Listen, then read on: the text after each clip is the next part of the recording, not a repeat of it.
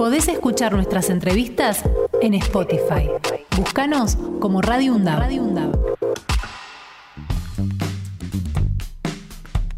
Muy bien, hablábamos hace un ratito de este fin de semana largo que tiene que ver con este, haber corrido la fecha del 17 de agosto, donde eh, uno de los padres de nuestra patria, eh, el libertador general don José de San Martín, pasó a la inmortalidad. Y fíjate este, estas fechas, Axel, de qué modo se pueden interpretar también. Un 17 de agosto este, se cumple el aniversario del fallecimiento de San Martín. Un San Martín que, eh, por ejemplo, puso fabricando él mismo armas, pertrechos, municiones, pólvora y todo tipo de este, cuestiones que hacen a lo militar para la campaña de, Libertadora, una fábrica estatal. ¿eh? Muchos años después, un, 17 de agosto, pero de 1989, ¿eh? en ese mismo aniversario que hoy estamos recordando, eh, el menemismo puso a disposición de la privatización de las empresas estatales. Por supuesto. Cómo han cambiado las cosas, ¿no? De un periodo hasta el otro. Nosotros vamos a, charlar con eh, José Luis Poverene, que es ex trabajador de IPF, para que nos ayude este, a entender, si es que se puede, esto que nos pasó y cómo lo vivieron ellos. José Luis, buenos días, ¿cómo te va? ¿Qué tal? Buenos días, ¿cómo están? Mucho gusto. Acá estoy, mi nombre es Fernando Pearson, estoy con Axel Govednik en la mesa y bueno, veníamos leyendo este informe donde se hacía esta, esta comparación, ¿no? De lo que entendió que era eh, José de San Martín este, una, una patria y lo que después se entendió, cómo la entendía el neoliberalismo. ¿Qué nos podrías decir al respecto vos, desde tu punto de vista que te tocó vivirlo? Bueno, eh, con respecto a la, a la parte que hace a la campaña libertadora, eh, bueno, es evidente que eh, San Martín y Fray Beltrán eh, tomaron en sus manos una situación de absoluta emergencia y dispusieron de todos los recursos, incluso hay que recordar que hubo expropiaciones directamente sobre los materiales como el bronce, por ejemplo, que es famosa la anécdota de la fundición de campanas para construir cañones. Es decir, había una necesidad de librar una guerra contra la dominación española y se echó mano de todos los recursos. Fue una situación de emergencia. Lo contrario sucedió con las privatizaciones de las empresas estatales en la década del 90, porque no es que había en ese momento una emergencia, las empresas estatales eh, funcionaban. YPF, al momento de su privatización, era una empresa que daba ganancias, mm. no estaba en déficit.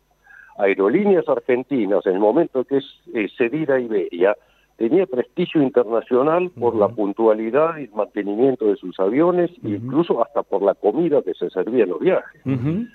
Y sin embargo, se hizo toda una campaña mediática en el sentido de que el Estado era un mal administrador, que daba déficit, que las empresas eran ineficientes, que a uno tardaban 10 años en ponerle un teléfono, que no se podía sostener esa situación, y se privatizó. Y debo decir, porque debemos recordarlo, que todo el mundo levantó la mano a favor de las privatizaciones. Sí, señor. Es decir, eh, si bien la administración nacional estaba en el Ejecutivo, eh, el expresidente Menem, eh, esto fue votado en el Congreso. Hubo una ley privatizadora, que fue la 23696, que fue votada prácticamente por todas las fuerzas políticas en ese momento actuantes en el Congreso Nacional y determinó la privatización de todas las empresas del Estado. En esa misma ley se establecía como una especie de zanahoria para que los gremios aprobaran las privatizaciones que un porcentaje de las acciones de las empresas que se transforman en sociedades anónimas iba para el personal. No lo hemos recibido nunca, hemos sufrido 30 años de estafa en este sentido, nunca se nos dieron las acciones. Por ejemplo, a los trabajadores de IPF que se mantuvieron en la empresa, unos 6.000, se les dieron 90 mil pesos en la época del 1 a 1, en concepto de participación accionaria. Y a nosotros, 30 mil despedidos, no nos dieron absolutamente nada. En el año 2014 se votó en el Congreso, también por prácticamente unanimidad, una indemnización vergonzosa a la empresa Repsol, vaciadora del petróleo argentino eh, de 6 mil millones de dólares. En ese momento, la indignación entre los ex trabajadores que todavía no habían cobrado su deuda hizo que nos juntáramos, formáramos una coordinadora que logró una ley de una reparación limitada en este sentido, pero que eh, no se ha cumplido en el resto de las empresas estatales, ¿no es cierto? En Correos, Segua, Agua y Energía, este, en Gas del Estado, eh, no se ha cumplido con la participación accionaria y estos compañeros siguen reclamando y nosotros los acompañamos en este reclamo.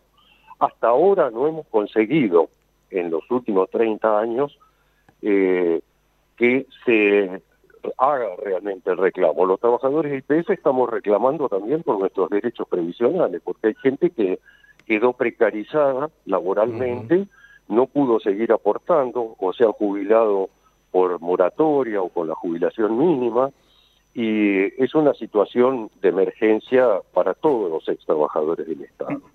Así que esta es nuestra campaña. El día 14 de septiembre va a ir el, el jefe de gabinete, Mansur, a, dar un informe al Congreso y los trabajadores de las ex empresas estatales vamos a ir a reclamar que se pague la deuda interna con nosotros mm. y vamos a reclamar eh, de alguna manera que las empresas del Estado, las que nunca debieron dejar de ser del Estado, deben ser restatizadas.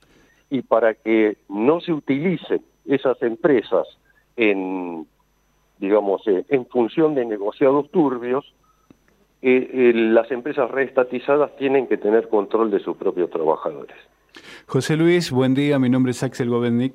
quería preguntarle esto. Bueno, usted hacía mención, digamos, de, de cómo las empresas, algunas que daban este, que tenían un, un, presupuesto eh, sobrevaluado en el momento de que se, se dieron a, manos privadas, eh, pero hubo una campaña previamente a eso, ¿no? Recordemos, estamos hablando del 17 de agosto de 1989, cuando asume eh, Carlos Menem a la presidencia el 9 de julio de ese mismo año.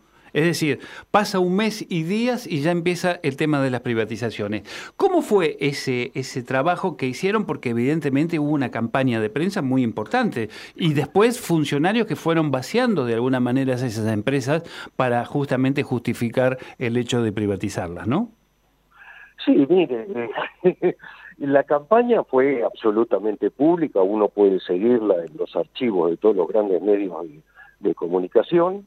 Eh, sabemos perfectamente quiénes son las personas ejecutoras de esto, este, hay eh, tristemente célebres eh, llamados periodistas como Bernardo Neustadt, Mariano Grondona, pero no fueron únicamente ellos, fue una cosa general, uno puede repasar los programas de, de, radio, televisión, los diarios de la época, las revistas, y era, era una campaña, digamos, anonadadora, porque eh, era machacar y machacar y machacar sobre un concepto eh, que es cierto, eh, parte de la población podía reclamar, pero las cosas no se, no se solucionaron. En los años en que las empresas fueron privatizadas, seguimos teniendo déficit de gas, déficit eléctrico, seguimos teniendo problemas en las comunicaciones, a pesar de que durante mucho tiempo las tarifas estuvieron dolarizadas, a pesar de que se las llevaron con pala al exterior. Yo recuerdo, por ejemplo, el vaciamiento que hizo Iberia sobre aerolíneas para pagar el préstamo con el que compró la empresa, vendió todos los aviones, se afanaron el simulador de vuelo que estaba al lado del hotel Sheraton en Retiro, se lo llevaron a España. Exactamente. Eh, disolvieron Elma, la empresa eh, marítima que transportaba nuestros productos al exterior. Eh, en IPF fue destruida la flota petrolera nacional. Eh, todos los barcos fueron eh, vendidos, arrumbados, eh, algunos, el, de mayor tonelaje, recuerdo el barco, el Catamarca, un barco turbinero quedó tirado en Zárate y nunca más volvió a navegar, y como él muchos otros. la destrucción ha sido terrible, terrible, absoluta. Y los trabajadores somos parte de las víctimas, pero el usuario de los servicios, eh, y de las cosas que producía el Estado también es víctima. Eh, eh, José Luis, me gusta en estos casos ser tremendamente honesto. en esa época, yo tengo 51 años, así que me agarró de, joven, de bien joven esta, esta, mm, esta, esta época. Y me gustaría, para ser honesto, decir lo siguiente. Muchos de los que en aquel momento votaron las privatizaciones, en el presente se sienten como que bajaron ayer de la Sierra Maestra, son nacionales y populares, están en contra, están, eh, son, son de centro izquierda y votaron y tenían también el cuadro de Menem colgado detrás de los escritorios. Yo soy testigo de eso y este, no voy a empezar a dar nombres, pero muchos de los que hoy se las dan de este, Pop y revolucionarios tenían el cuadro de Menem detrás de su escritorio y hablaban de globalización con la mayor de las naturalezas. Por otro lado, para ser honesto también, quiero decir que yo recuerdo que, salvo IPF, salvo la cuestión de aerolíneas, el resto de las, de las empresas públicas están muy atrasadas. Es verdad que tardaron muchísimos años en poner un teléfono. Es verdad que nadie tenía gas natural, que andábamos todos lidiando con las garrafas. Es verdad que conseguir el agua potable eh, era un sinfín de negociados que había que hacer. Yo digo esto para ser honesto. Ahora, en vez de haber regalado esas empresas, habría que haberlas vuelto eficientes. Yo no sé si usted coincide con esto que yo estoy diciendo, pero es lo que a mí me tocó vivir. Eh, mire, los que vivimos desde adentro de todo este proceso sabemos perfectamente que eh, mucha de la ineficiencia de las empresas era una cosa eh, generada a propósito desde adentro por los ejecutivos y funcionarios de las propias empresas, por los interventores que mandaba el Estado a frente de las propias empresas.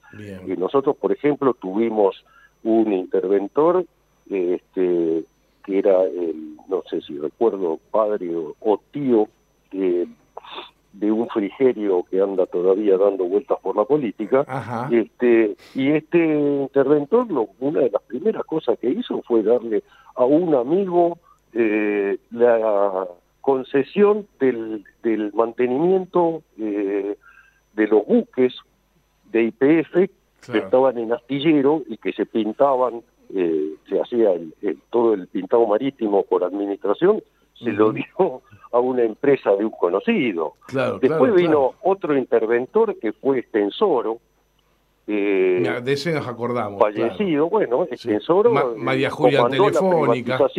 y no se ocupó en absoluto. Bien, en ese momento nosotros exportábamos 520 millones de dólares anuales en productos argentinos, eh, combustibles para aviones, aceites, eh, eh, combustibles de mucha, de muy alta calidad formulados en IPF, y, este señor no se preocupó, al contrario, creó una empresa paralela fantasma que se ocupaba de exportar los productos que IPF podía perfectamente exportar por sí misma. O sea, se repartían los negocios desde la propia administración estatal por los funcionarios designados. Y en lugar de corregir eso, se tomó la determinación de privatizar y expulsar era parte del mismo plan. Claro, claro, Había que demostrar que las cosas no funcionaban para generar el enorme negocio de la privatización. Está claro. Ahora, el problema, si eh, tenemos que ser honestos, es que esto no ha sido solucionado en 30 años y que, por ejemplo, hoy IPF es una empresa 50% estatal y 50% privada que cotiza en la Bolsa de Nueva York, está sujeta a las regulaciones de Wall Street y por lo tanto hay una cantidad de cosas que IPF no puede hacer. A ver, tenemos el famoso caso en este momento del el avión este que está incautado. Sí, sí. Bueno, ¿por qué IPF no le pudo vender el combustible? Ah, porque está sujeto a reglas está internacionales. a las sanciones de Estados Unidos reguladas en Wall Street. Claro.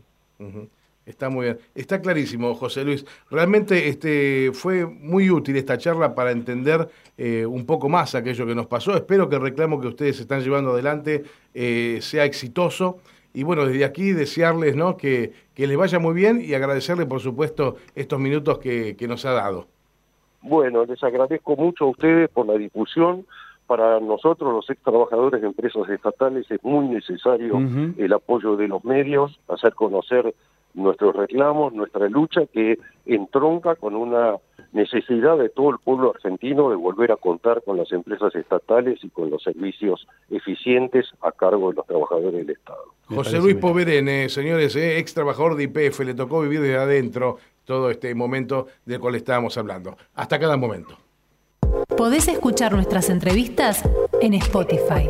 Búscanos como Radio UNDAV.